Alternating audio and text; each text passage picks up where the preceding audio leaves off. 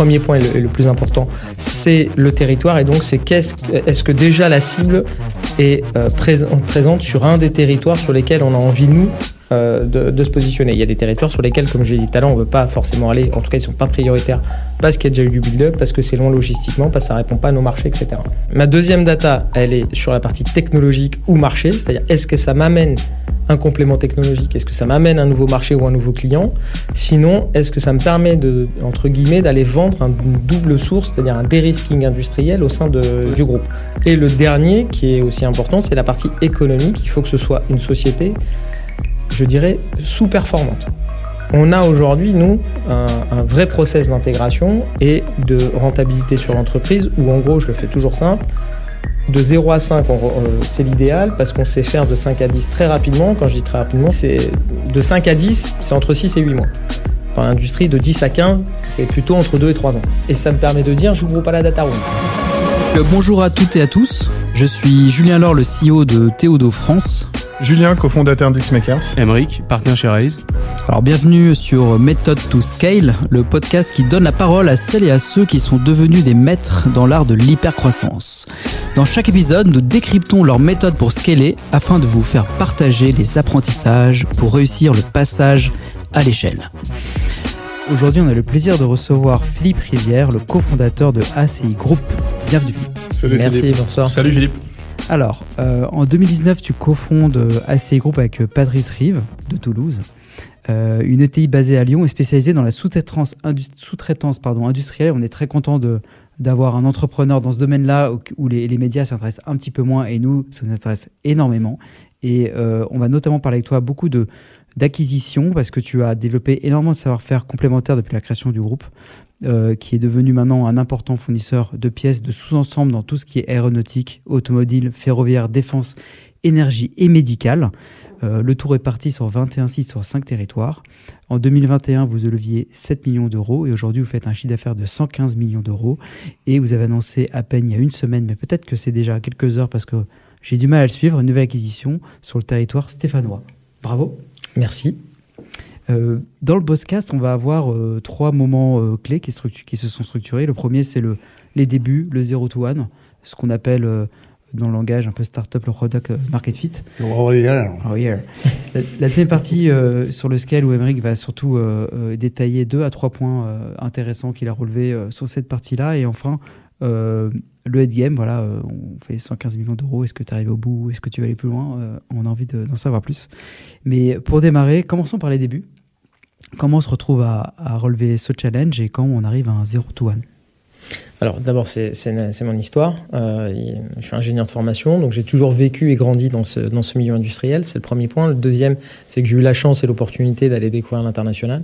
J'ai fait la moitié de ma carrière en Asie. Euh, ça, Alors, Chine, Japon, euh, Singapour, enfin l'ASEAN, parce que depuis Singapour, je tournais sur l'ASEAN, euh, et qui m'ont euh, montré d'autres modèles économiques, d'autres organisations industrielles que ce qu'on pouvait avoir en France, notamment les modèles qu'on appelle dans, chez nous, chez ACI, territoriaux, qui sont plutôt liés au Japon. Le Japon ayant à peine 20% de leur surface constructible, ils sont très concentrés. Et de la même manière, en termes industriels, ils sont à chaque fois sur un tout petit rayon euh, d'action et ça leur donne en fait une, une, supply chain extrêmement atypique et différente de la nôtre. Ça, c'est le premier point, vraiment dans l'organisation industrielle. Et ensuite, le modèle, on va dire, plutôt financier, économique euh, dans le build-up, ça, je l'ai plutôt connu sur le côté singapourien, euh, qui ont une approche anglo-saxonne, hein, clairement. Où là, ben, j'ai déjà fait une, pratiquement une quinzaine de build-up là-bas sur plusieurs pays. Euh, donc en termes de formation, quand on n'a jamais fait d'acquisition, commencer par, euh, par des pays comme le Vietnam, la Thaïlande, etc., c'est assez, assez génial parce que les due deals, on rigole deux minutes effectivement pour comprendre ce qu'il y a dans les comptes, est-ce que c'est vrai ou pas vrai, etc. Donc voilà, donc c'est vraiment issu de cette histoire qui euh, m'ont amené ces deux côtés-là. Donc aussi bien une envie d'organiser l'industrie avec cette vision d'insulaire et donc de souveraineté qu'eux ont dans le sang, puisque un japonais travaillera d'abord pour le Japon avant pour lui-même. Alors qu'en France, on est tout le temps sur le French bashing, donc euh, on a vraiment besoin d'aller redorer ce blason et de se dire que finalement on n'est pas si naze et qu'on peut bosser euh, également euh, de concert avec, avec nos collègues autour de nous. Et puis deuxièmement, effectivement, cette approche qui pour la, pour la plupart autour de moi est une approche assez rapide de consolidation, qui pour le coup est aussi issue des trois crises successives qu'on a connues. Hein. entre le Covid, l'Ukraine et, la crise énergétique, et maintenant la partie israélienne, euh, fait que y a, ça, ça, donne aussi des opportunités au travers soit de la politique engagée euh, de réindustrialiser euh, la partie nucléaire, la partie défense, soit également bah, toutes les situations économiques difficiles qu'on peut connaître au travers des Covid et autres. Et du coup, quand tu, à quel moment le clic il se fait quand tu crées ta société? C'est, on, est on est en quelle année? 2018 en fait. L'idée c'est d'abord de rentrer en France. Ouais. Hein, donc on se dit, euh, allez, on, va, on a fait suffisamment d'international, on rentre. Et euh, quand je rentre, je me dis bah, justement, quel est le modèle économique qui fait du sens pour moi d'un point de vue industriel en France? Et donc j'ai. Et tu rentres à Lyon. Et t'as pas de projet en plus à l'époque, tu rentres Non, quand je rentre, j'ai pas de projet et j'ai pas de lieu. Donc non, je rentre à Paris mm. et je me dis justement, qu'est-ce que je veux faire comme outil, comme euh, outil industriel? Et l'idée, c'est de dire, je vais faire des petits moyens volumes parce qu'en fait, on va être sur la forte valeur ajoutée. Donc euh, en France, quand même, vu, nos coûts euh, d'organisation et, sociaux, il bah, n'y a, que ça qui va, fonctionner. Et je me dis, quel est le territoire en fait qui est le plus représentatif aujourd'hui des différents euh, thématiques que je, que, veux adresser, donc euh, entre l'aéronautique, entre la défense, entre le nucléaire, etc. Et la région Auvergne-Rhône-Alpes étant la première région industrielle de France, dans laquelle il y a eu très peu de consolidation. Si on regarde la partie nord de France, euh, Pays de Loire ou, Occitanie, ils ont tous été drivés par l'automobile et l'aéronautique, et il y a eu beaucoup de consolidation.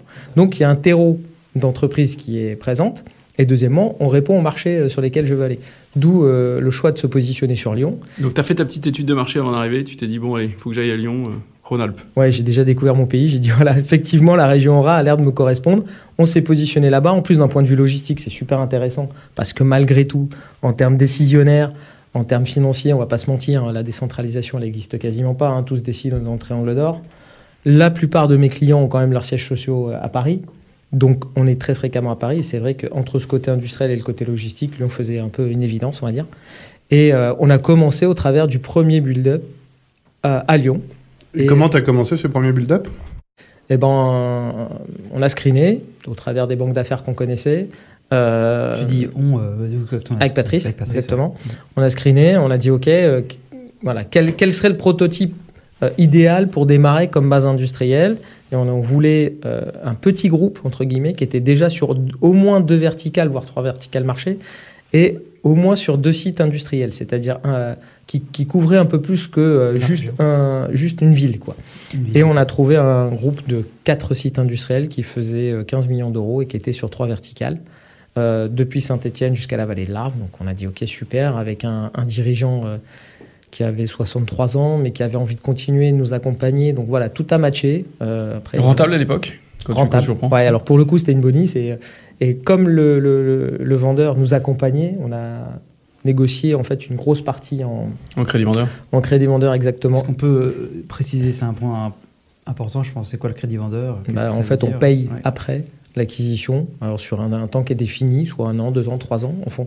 Et en général, on utilise en fait les dividendes de, de la rentabilité de la, société qui permet de payer. Donc euh, on ne va pas lever de dette, ou alors très peu de dette. Et c'est vrai que pour démarrer, c'est plutôt intéressant, malgré, malgré qu'on est arrivé quand même avec des capitaux. Donc c'est pour démarrer, de fidéliser euh, et de garder euh, les savoir-faire au niveau du top management et du, et du cédant, en fait, qui, qui, reste complètement engagé dans le projet parce qu'il a besoin, de toucher. et, c'est le cédant qui t'aide en fait à racheter, quelque part. Il t'aide à faire la transition. Ouais, tout à fait, Donc là, c'est vraiment la, situation idéale pour commencer. On a eu une chance inouïe de démarrer là-dessus, effectivement. C'était deux mois avant le Covid pour le coup, il y a eu le Covid derrière. On s'est dit, waouh, euh, est-ce qu'on continue, entre guillemets, au rythme qu'on avait imaginé? Parce qu'on avait quand même, évidemment, une feuille de route qui était, euh, qui était planifiée. Et on a dit que oui, parce que euh, là aussi, le Covid allait apporter des, des opportunités. En fait, dans chaque crise, il y a des opportunités. Il faut savoir les saisir. Et c'est pour le coup, heureusement qu'on avait fait du crédit vendeur et qu'on avait gardé pas mal de capitaux propres, nous permettant de faire ces acquisitions pendant le Covid. Parce que là, pour, là, Donc là, le début de l'aventure commence Là, le début, euh, exactement, tous les trois mois, avec une acquisition qui rentre et qui vient donc consolider autour de, ces, de cette base industrielle les territoires qui sont euh, vraiment pour Donc nous ton notre. 1, c'est le rachat de cette première boîte et ton premier build-up. Ouais, c'est même un petit groupe puisque c'était Ouais. quatre boîtes. D'accord, C'est ok, très clair. Zero to one, un peu massif quand même. mais, euh, Il s'est c'est- chauffé, euh, Philippe. C'est intéressant. Du coup, si on, si on bascule sur la partie scale, parce que c'est vrai que c'est ça qui va être intéressant, je pense, dans, dans ton cas précisément. Euh, Émeric, toi, tu avais repéré des points spécifiques que tu voulais, euh, que tu voulais creuser. Ouais, parce que en fait, ce que tu nous as dit, c'est que ça, ça a été le début, et qu'après, tu as fait, je sais plus, euh, 58 acquisitions. Enfin, on a du mal à te suivre. Alors, Euh, 58, c'était avec euh, la partie avec la partie Là, je suis à 26. euh, T'as sur la 26 en tout, partie, ouais, euh, c'est déjà en énorme. principe. En- entre 2018, 2018 et aujourd'hui. Ouais. Et je pense qu'il y, a- il y a beaucoup d'auditeurs qui vont, euh, pour qui ça, ça peut parler, parce que évidemment, on reprend un petit groupe et, et puis capitaliser dessus et, et for- former un groupe beaucoup plus important. Euh, tu peux nous parler de ton process, de ton industrialisation du MNH Je sais que tu reçois beaucoup de dossiers. Tu m'avais évoqué un nombre assez stratosphérique, genre plus de 400 euh, par an. Et du coup, tu as, développé une méthode, parce que pour en avoir fait 26, c'est-à-dire que tu en as regardé beaucoup. Tu peux revenir là-dessus, un peu sur ton process, comment tu fais pour sélectionner, et qu'est-ce qui te décide à un moment d'accélérer sur les uns et pas sur les autres? Alors, tu as, raison, hein, c'est, le, filtre, c'est le plus important. Effectivement, on est autour des 400 mémos. Euh, alors, avec du Inboni, c'est du restructuring, hein, puisqu'on a aussi bien les banques d'affaires que les AGI. Administrateur judiciaire. Je t'avais Euh, dit qu'ils allaient se kiffer les deux, là, regarde. Et, euh, On vous laisse, hein, les gars, si vous voulez. eh ben, c'est gentil, on n'osait pas le demander. tu veux pas mettre une petite musique Momo Mets un petit Marvin Gaye, on va les laisser. Et euh, donc, en fait, le, le, le process, il, il faut- d'abord, il faut rester fidèle à sa stratégie industrielle. C'est le premier point. Donc, nous, le premier, le, le premier point et le, le plus important, c'est le territoire. Et donc, c'est qu'est-ce, que- est-ce que déjà la cible est euh, prés- présente sur un des territoires sur lesquels on a envie, nous, euh, de, de se positionner. Il y a des territoires sur lesquels, comme je l'ai dit tout à l'heure, on ne veut pas forcément aller. En tout cas, ils ne sont pas prioritaires parce qu'il y a déjà eu du build-up, parce que c'est long logistiquement, parce que ça ne répond pas à nos marchés, etc. Ça, c'est le premier point. Donc, géographique. Ouais. Ouais, Tu fais- tu fais le premier, c'est géographique. Donc, de- ouais, ça, c'est ton premier, ta première data. Tout à fait. Ma deuxième data, elle est sur la partie technologique ou marché, c'est-à-dire est-ce que ça m'amène un complément technologique, est-ce que ça m'amène un nouveau marché ou un nouveau client? Sinon, est-ce que ça me permet de, entre guillemets, d'aller vendre un- une double source, c'est-à-dire un dérisking industriel au sein de- Ouais. du groupe? S'il y a certains clients qui le veulent, d'autres non. Donc ça, c'est le deuxième point. Et le dernier, qui est aussi important, c'est la partie économique. Il faut que ce soit une société, je dirais, sous-performante. On a aujourd'hui, nous, un, un vrai process d'intégration et de rentabilité sur l'entreprise où, en gros, je le fais toujours simple, de 0 à 5, on re- euh, c'est l'idéal parce qu'on sait faire de 5 à 10 très rapidement. Quand je dis très rapidement, Tu parles de quoi quand tu dis 0 à 5 euh, Des bidas, D'accord. pardon, de rentabilité, En pourcentage, ouais. en pourcentage. Donc, euh, c'est de 5 à 10, c'est entre 6 et 8 mois. Dans l'industrie, de 10 à 15, c'est plutôt entre 2 et 3 ans. Ouais. Parce que ce que tu dis, c'est qu'il y a beaucoup de gens qui plafonnent à 5%. Parce que ça faisait partie d'une de mes deuxièmes questions que je vais te poser. C'est une fois que tu les as rachetés, tu as une process pour les améliorer. Mais donc, on- c'est bien qu'on on rentre sur ce sujet. ouais, Toi, ce que tu dis, c'est qu'en gros, en moyenne, les gens plafonnent un peu à 5%. Quand tu, la plupart des boîtes que tu vois, soit elles sont, euh, euh, donc elles sont pas une bonnie, euh, soit elles sont autour de 5%. Et toi, tu as vraiment une méthode pour te dire 5 à 10 si j'y arrive assez facilement? Ouais, la moyenne de ce qu'on voit, c'est entre 5 et 7. D'accord. Euh, nous, effectivement, en tout cas, on a une, on a une, une organisation qui permet d'aller chercher 3-4 points d'EBITDA très rapidement. Donc, multiplié par le nombre de, de, de nos, de nos cibles, bah, à la fin de, à la fin de l'année, ça fait vraiment un EBITDA significativement différent. Et après, évidemment, on continue pour travailler 10 à 15, mais là, on a un plan de progression qui fait 10, 12, 14, 15 sur à peu près 3 ans. Donc, le premier- ça, tu as réussi à faire ça sur les, pas les 26, mais, mais sur la majorité des acquisitions que tu as faites? Aujourd'hui, sur les 26 sociétés, par exemple, si on prend le bilan euh, fin 2023 qui était en septembre, j'ai 25 aujourd'hui bilan positif avec des EBITDA super à 5 et j'ai un EBITDA qui est inférieur à 5. Alors, qu'on- comprendre, a, alors qu'on a racheté des sociétés en en restructuring restructuring. et inférieur à 5%. Et j'ai une seule société qui était à 9%. quand on Donc, si tu reviens, excuse-moi, sur la méthode, donc il y avait trois données géographiques. La deuxième, technologique ou la marché technologie et finance. et la finance. Voilà, ça, ça me permet de dire, Ça, c'est ton, C'est c'est ok. ton, c'est ton algorithme, euh, ton analyse personnelle. c'est ça, et ça me permet de dire, j'ouvre pas la data room. Donc en gros, j'ouvre entre 40 et 50 data rooms. Une fois que j'ai Tu peux la data- expliquer les auditeurs ce que c'est une data room? Bah, c'est une base de données dans lesquelles on va aller euh, retrouver les bilans, euh, les, les, Partie juridique, les- fiscale, sociale. voilà, tout ça. tout- en fait, tout- Tous les toute la partie euh, Et tu as une technique pour analyser une data room une fois que tu veux crever? Ouais, je commence toujours par la partie évidemment du bilan, parce que dans le bilan, on arrive à peu près à tout lire. Presque parce que les bidas, est-ce qu'il est fait est-ce que c'est un EBITDA cash ou pas? Est-ce que c'est de la production immobilisée? Enfin voilà, est-ce que... il y a plein de choses pour améliorer un ouais, bilan. Donc toi, tu as tes KPIs. En fait, tu as ta grille. Tu ouvres ta data room. Et là, tu vas chercher. La première chose que tu regardes avant de regarder les contrats, tu vas regarder le bilan, le bilan financier, le compte de résultat bilan. Et le deuxième, c'est la partie ressources humaines. Je regarde la moyenne d'âge et les départs en retraite sur les trois prochaines années. D'accord. Et pourquoi spécifiquement? Parce que parce que d'abord euh, les départs en retraite, euh, ça peut, être, ça peut être des, des savoir-faire clés exactement. Est-ce que c'est l'école bleue, l'école blanc? Et ensuite euh, la provision des, également des, départs en retraite, parce qu'on sait très bien que dans notre profession, on peut se manger des entreprises où on a des coûts à 400, 500 000 euros de départs en retraite par an pendant 3 ans. Ouais. Auquel cas Est-ce que tu peux décrire ce, ce mécanisme? Je suis pas sûr que tout le monde le, comprenne très bien parce que on parle beaucoup de recrutement dans le podcast, assez peu de fin de carrière. C'est intéressant de bah, savoir la fin, le que ça pour une entreprise. La fin de carrière effectivement est, est, est assez chère parce que dans l'industrie en fait, on n'a pas un gros turnover. C'est pas comme le service. Donc en général, quand vous avez un très bon soudeur, un très bon usineur, etc., c'est des gens qui, gagnent très bien leur vie. Hein. Dans l'industrie, moi, chez moi, un régleur, un usineur est entre 4 et 5 000 euros. Hein. Donc euh, c'est des gens, s'ils ont 30, 35 ans d'ancienneté, départ en retraite, il fait mal. Hein. Mmh. Tu as des, budgets à 50, à 60, à 70 000 euros. Donc il faut regarder quand même ce coût économique, parce que pour le coup, il, peut venir me dégrader complètement mon EBITDA pendant 3 ans. Donc, malgré. Qui part, il a un solde de tout compte. Exactement. Et quand on a la retraite, c'est autour de 50 à 70 000 euros sur les, salaires, sur les salaires dont on parle, ouais, tout à fait. Pour donner des démarqueurs. C'est-à-dire que si tu en as une dizaine qui part, ça, ça fait 700 000 balles. Plus, effectivement, le, le, le savoir-faire qui porte potentiellement, en plus, on peut le perdre. Donc c'est pour ça que mes deux critères d'entrée, c'est comment il a réalisé en réalité son EBITDA, est-ce que c'est un EBITDA cash ou pas, et deuxièmement, c'est ressources humaines clés. Une fois que j'ai ça, si vraiment c'est positif, je vais visiter. Je, en général, je fais une LOI. Donc je fais à peu près. Euh, une LOI, donc c'est une lettre d'intention d'achat avec euh, qui décrit euh, notre process, euh, notre coût, le, le, prix, etc. Donc là, que tu t'y intéresses. ah ben là, c'est officiel. On dit voilà, nous, je suis prêt à vous acheter dans ces conditions, entre guillemets. Je vulgarise exprès pour. Ouais, mais, c'est indicatif. Donc à ce stade, tu peux encore sortir, etc. C'est juste tu marques. Alors il y a des LOI engageantes ou non engageantes. Moi, j'essaye d'être engageant parce que l'idée, c'est pas de faire perdre du temps. Donc voilà, nous, c'est ça. Et tu demandes une exclue en face. Tu dis. Exactement. je demande toujours une exclue parce que derrière, on va faire. Une exclue? une exclusivité, ça veut dire qu'ils ont, s'ils acceptent notre offre, ils n'ont pas le droit d'en accepter d'autres pendant une durée limitée. Comme un appartement. Et voilà, exactement. et pendant cette durée, audits, quoi. voilà, pendant cette durée, on va faire nos audits pour approfondir quand même la compréhension de l'entreprise. La due diligence. Voilà, exactement. pour, euh, pour, pour vérifier voilà l'ensemble des données en fait qui sont dans la data room et les comparer, etc. par des experts qui soient juridiques, financiers, etc. Et à partir de là, après, derrière, on peut, on peut faire une acquisition. Et, attends, attends, je reviens juste sur la méthode qu'on perd pas le fil, sinon, mais on en était un démarche data scientifique pour analyser un dossier. Une fois que tu dis j'ai envie d'y aller, il se passe quoi? Une fois que tu y es, tu dis, je, fais la LOI. Alors, ah ouais, et puis, peut-être que donc au début, tu, tu, vas très vite pour savoir si tu veux pas prendre. Tu vois, on a vu les critères géographiques, etc. Et puis si ça peut te permettre de doubler les capacités. Euh, après, tu ouvres la data room et toi-même, tu, vas très vite regarder à la fois la partie euh, KPIs financiers, comme tu nous as dit, euh, EBITDA, et puis la partie personnelle. Là, tu te dis, j'ai envie d'y aller, donc tu fais visite de site, etc. Derrière, tu fais ta LOI qui est engageante et tu essayes quand même vraiment de mettre tout le monde dans. d'essayer d'amener ça vers, vers, euh, vers, une transaction. Là-dessus, tu as, encore des tips? Tu travailles avec, avec des conseils Tu as toujours les mêmes Émeric, je pense qu'il y a même une question avant à poser, parce que peut-être tu m'avais dit que toi, tu faisais de la lecture rapide. Tu me dis que tu reçois 400 dossiers. Tu as, une technique spécifique pour analyser rapidement tes dossiers? Bah, c'est les critères que je vous ai donnés. C'est-à-dire que moi, aujourd'hui. Euh, oui, c'est ton regard, quoi. Ton en un quart d'heure, on, dit euh, rapidement si on va y aller, on va pas y aller. Et puis, une fois qu'on a ouvert la data room, pareil, c'est un quart d'heure de plus. Ah, c'est pas plus. Hein. Ah, et, donc, pour répondre à ta question, euh, oui, je travaille toujours avec les mêmes in-body, c'est toujours avec les mêmes en restructuring. C'est deux équipes qui me connaissent très bien. Et tu as monté ton équipe, tu tes squads. Exactement, externes, mm.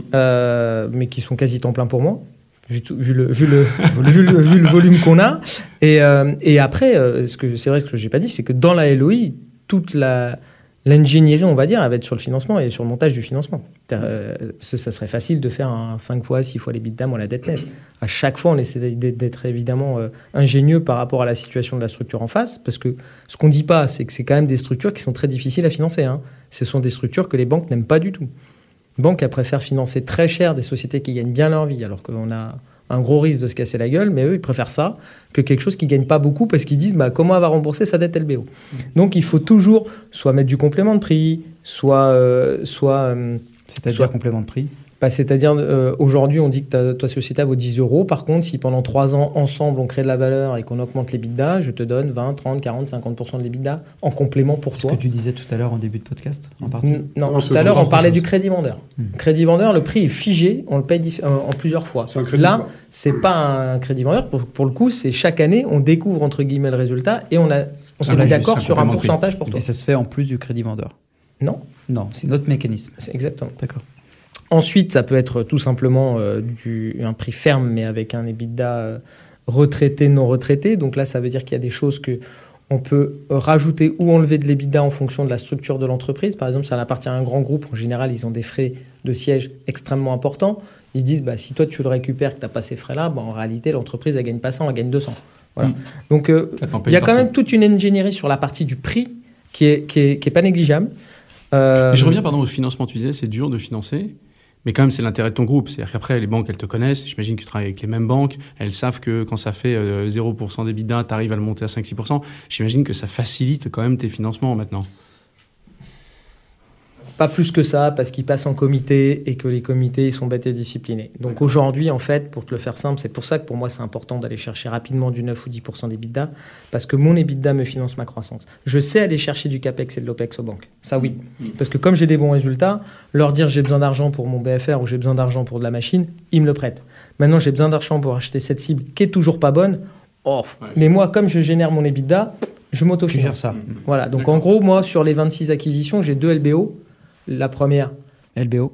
donc euh, on- va dire de financement sur l'entreprise externe, je ne sais pas comment le traduire plus simplement. Et donc euh, la Achat première euh, euh, qu'on a, qu'on a achetée, et une, une autre pour laquelle on était à 9% d'EBITDA, qui était vraiment rentable mais stratégique pour nous d'un point de vue marché. Tout le reste, ça a été fait en autofinancement. Voilà. Donc je lève de la dette pour de l'OPEX et du CAPEX, jamais pour de la croissance. Hyper intéressant. Euh, un, point que tu, tu disais, tu dis à un moment où je décide de- d'y aller, ce que tu appelais la LOI, euh, tu as dit je vais visiter l'usine. Mm. Qu'est-ce que tu fais? Raconte. Qu'est-ce que tu regardes? Qu'est-ce que tu regardes dans. Alors la première des choses, c'est je- le, le- le dirigeant et l'équipe dirigeante. Et du coup, tu les reçois. euh, Non, j'y vais. Moi, je vais chez tu eux. vas je, chez eux. je vais chez eux, sans l'atmosphère. Je discute avec euh, les, les personnes clés. Et tu En- vas à quoi? Tu, vas sur le là où il y a les opérateurs? Ah oui, sur l'usine de production, Mais raconte-nous. Je pense Parce qu'après, ce que je veux voir, c'est- un, un univers que tout le monde connaît très bien, et c'est un investissement qui est plus difficile qu'un investissement technologique où tu vas regarder peut-être une, une- des, lignes de logiciels. Et toi, tu vas dans l'usine. Moi, euh, je vais dans l'usine parce que dans l'usine, tu sens les choses. Tu sens l'atmosphère. Tu sens si ça se passe bien. Tu sens si les, voilà, si les À gars. quoi tu sens ça? C'est quoi Bah, ça se voit au regard. euh, si les gens disent bonjour, ils ont l'habitude de serrer la main, pas serrer la main. euh, S'il y a une, une vraie, une vraie Ouais. différence entre l'école blanc et l'école bleue. Enfin, il y a un truc. Quand tu es né dans l'industrie, ça se sent assez vite. Ensuite, tu vois quand même surtout l'état des outils. Ah, Parce que ça, peut être des outils récents mal entretenus, ça peut être des vieux outils bien entretenus. Donc, et ça, ça nous permet d'évaluer notre CAPEX. Je fais une petite parenthèse. Est-ce que c'est un truc qui te vient de ce que tu as pu vivre au Japon, par exemple? Non, ça, c'est une C'est un manière truc qui te vient de toujours. ta culture à toi Ouais, depuis toujours dans l'industrie, parce qu'on sait très bien, là aussi, que dans les bidas, ben, si tu as beaucoup de CAPEX à faire, euh, Ça va te le plomber. bah, ou alors tu vas chercher beaucoup de dettes. Donc euh, c'est vrai que dans nos acquisitions, ça vient aussi, moi, dans mon, mon tri, à la fin, de dire, bon, ok, euh, les CAPEX, ils sont top. Euh, J'ai un peu de maintenance à faire, j'ai pas grand chose. Ça veut dire que pendant deux ans, allez, voire trois ans, je suis tranquille sur cette unité. J'ai pas besoin d'argent de mettre à part du, de l'OPEX. Hmm. Voilà. Donc, euh, et c'est- et c'est des choix d'arbitrage. Tu fais 10 points d'EBITDA. De toute façon, en gros, dans l'industrie, c'est 3-4 de CAPEX, 3-4 d'OPEX. Et le reste, euh, soit c'est du dividende, soit c'est de la croissance. hein. Et c'est pour ça qu'il y en a beaucoup qui ne font pas d'ailleurs, hein, de la croissance. Parce que bah, comment je le finance? Et tu peux revenir plus en détail, là tu dis, parce qu'en fait, euh, maintenant tu as, ton savoir-faire industriel qui te permet d'augmenter euh, la marge des bidas.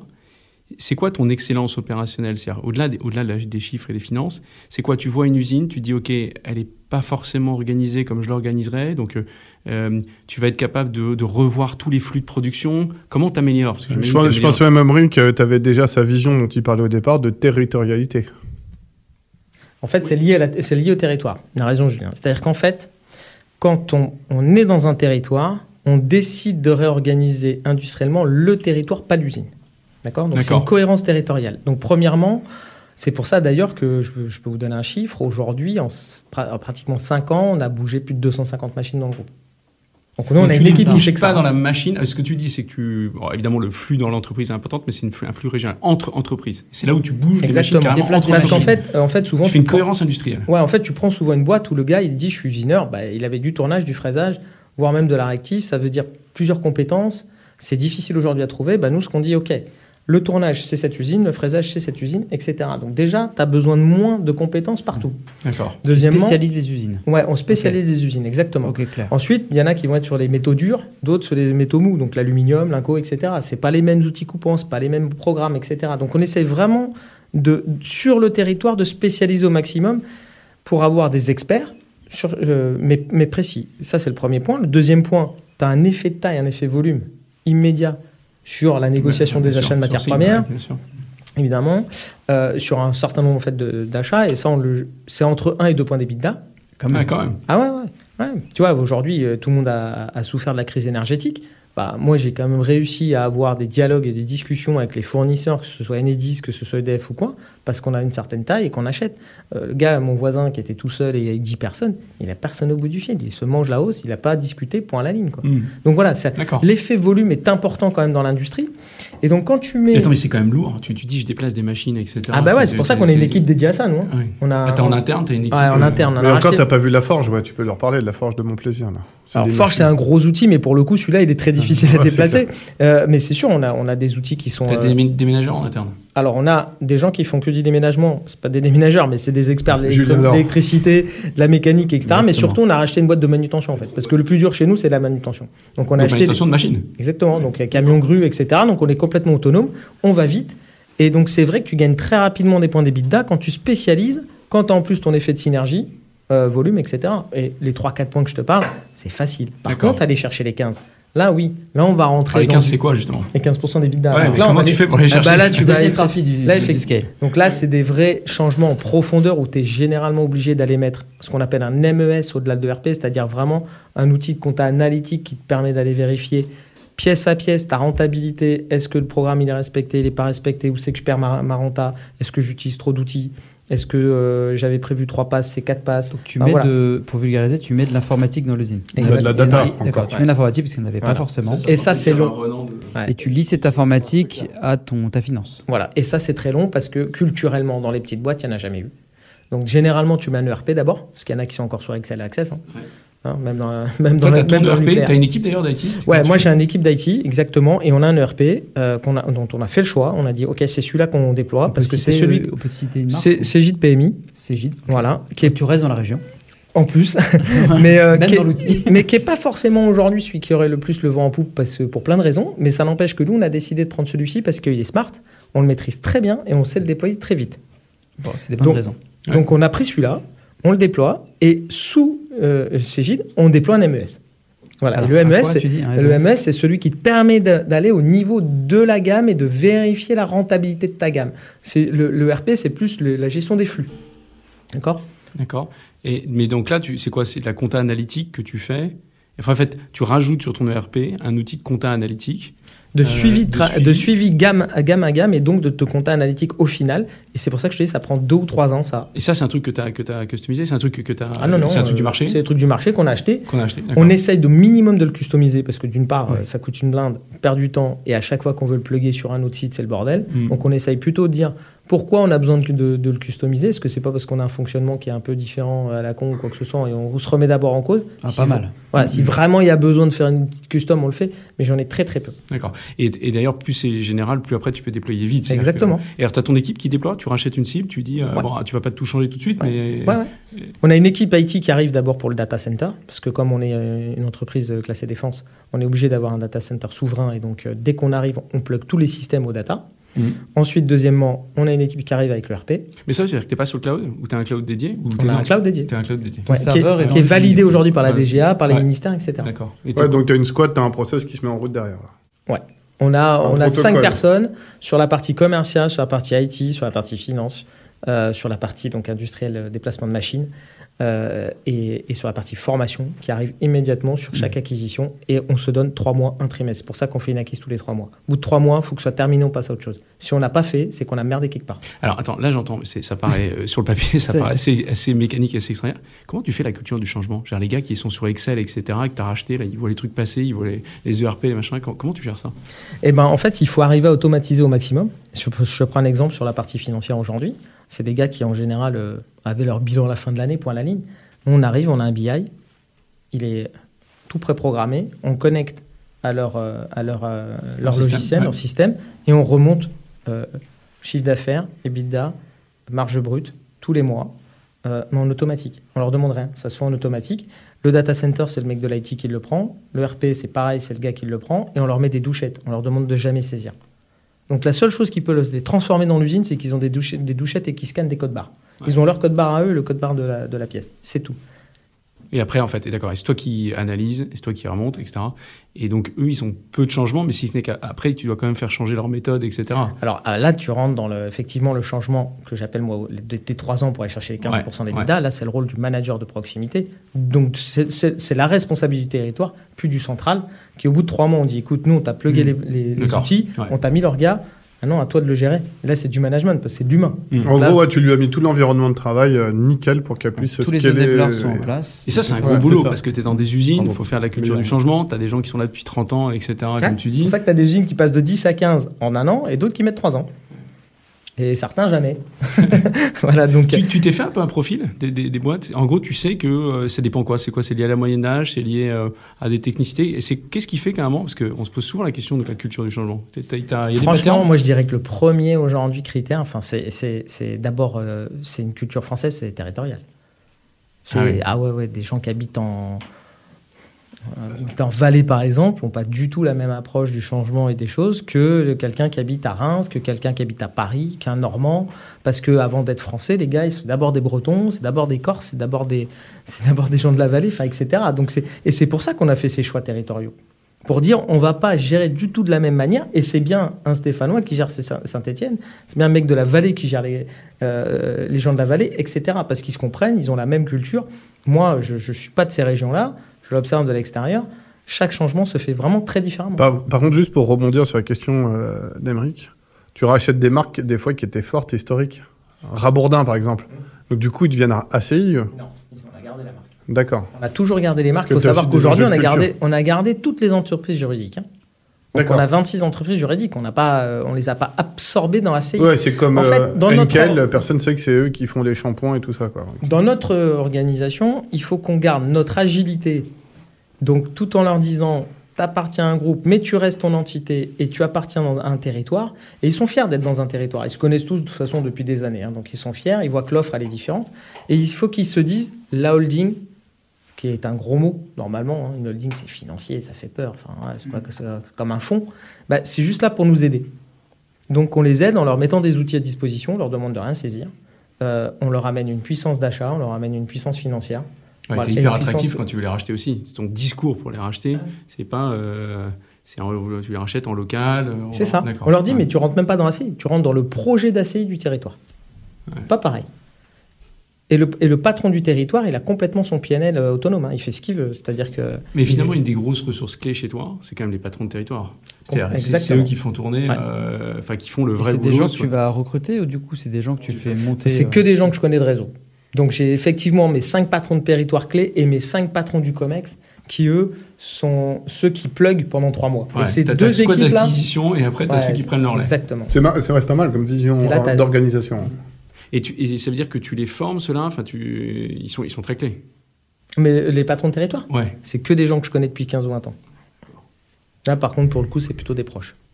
Ouais, c'est ta, ta squad proche, quoi. C'est ton premier cercle des 10 personnes, c'est euh, voilà, c'est eux qui sont capables d'intégrer et de déployer. Très clair. On passe peut-être à la question suivante. Oui, à, la, partie suivante. Du coup, euh, maintenant, avec euh, ce que tu as accompli, ce qui est quand même assez impressionnant et on, le ressent et on l'entend, c'est quoi le, la prochaine étape, le endgame pour toi? Alors, prochaine étape, c'est faut savoir qu'on avait appelé le projet ADN 2025, donc c'est vraiment notre ADN, on le vit tous de la même manière. On, arrive finalement à 2024 au résultat, donc on a, on a un an d'avance.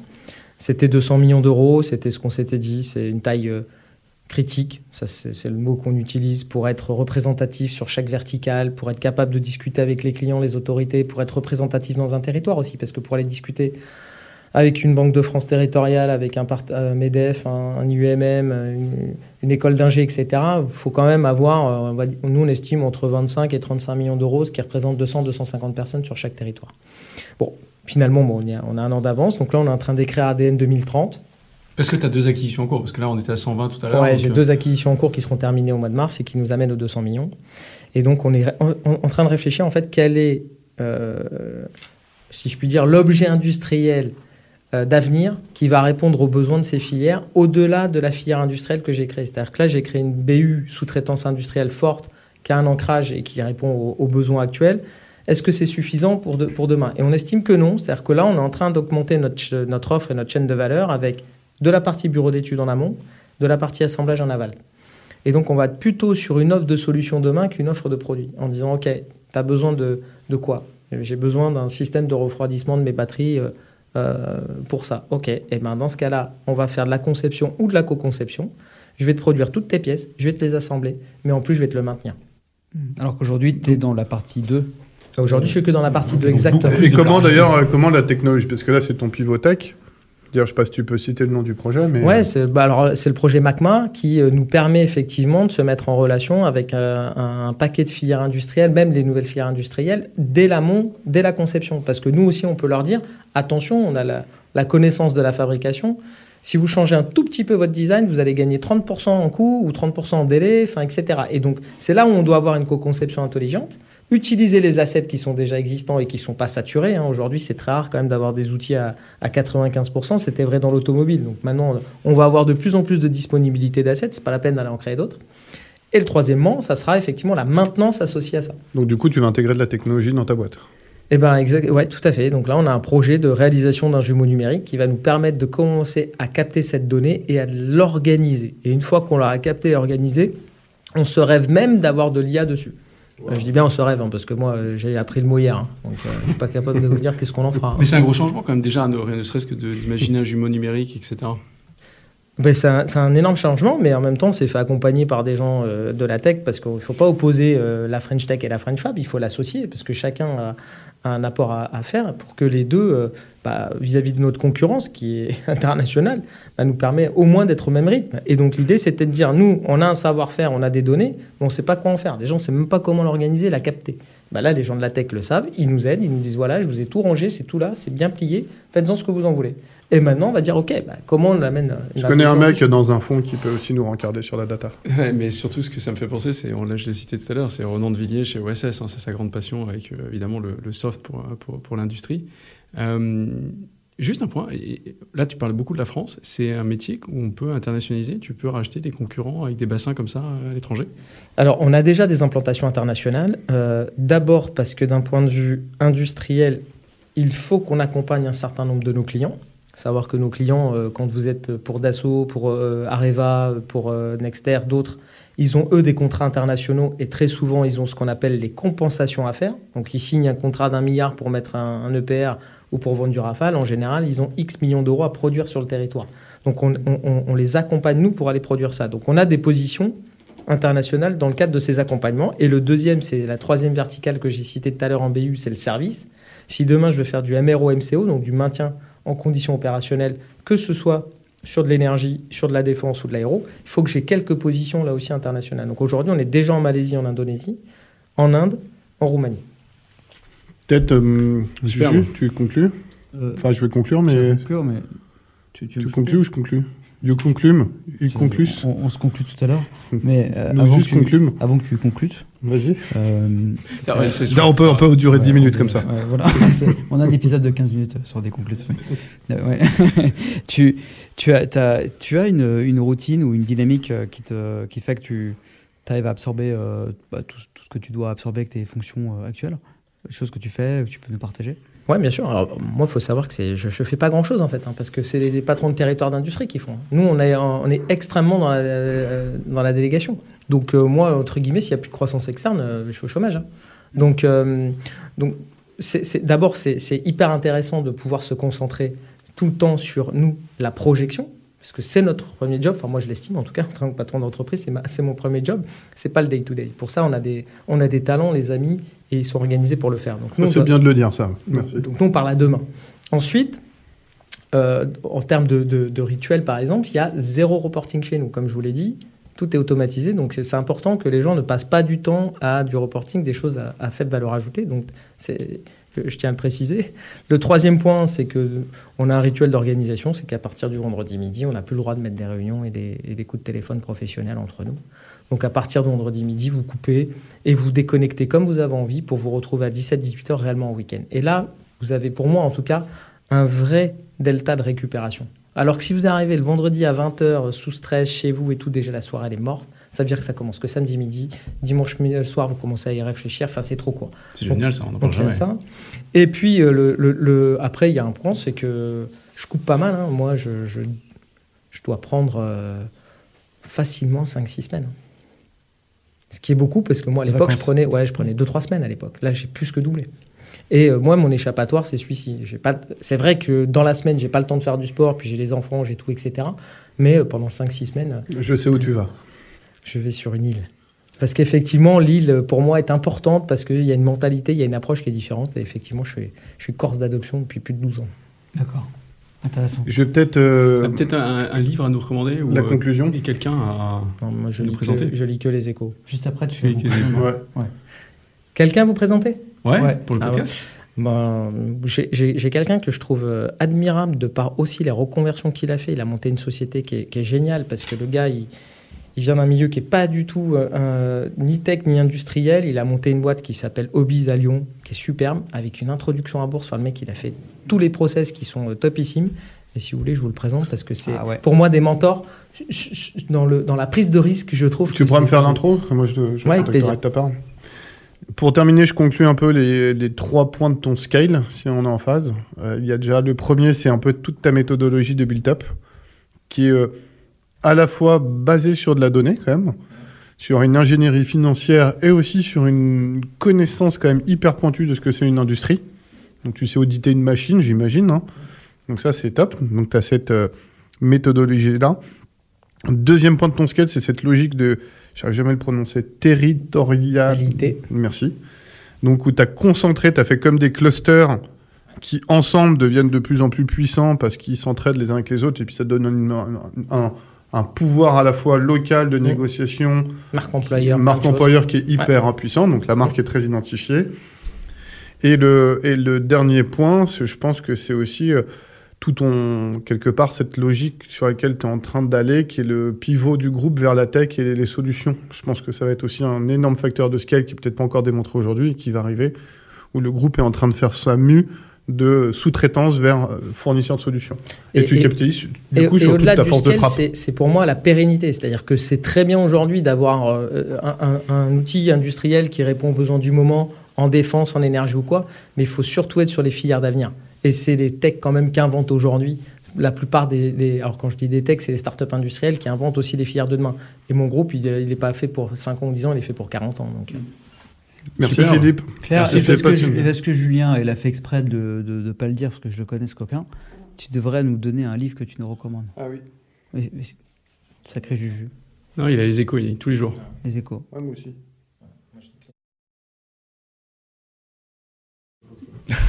Après, je prends un bateau et je me pars sur, la, sur la, sur Même pas gala public, non? Ah non, non. bon, c'est bon, t'es pas allé trop loin. Bah écoute, merci beaucoup, c'était passionnant. Merci. Et merci de venir dans l'émission. Avec plaisir. Merci.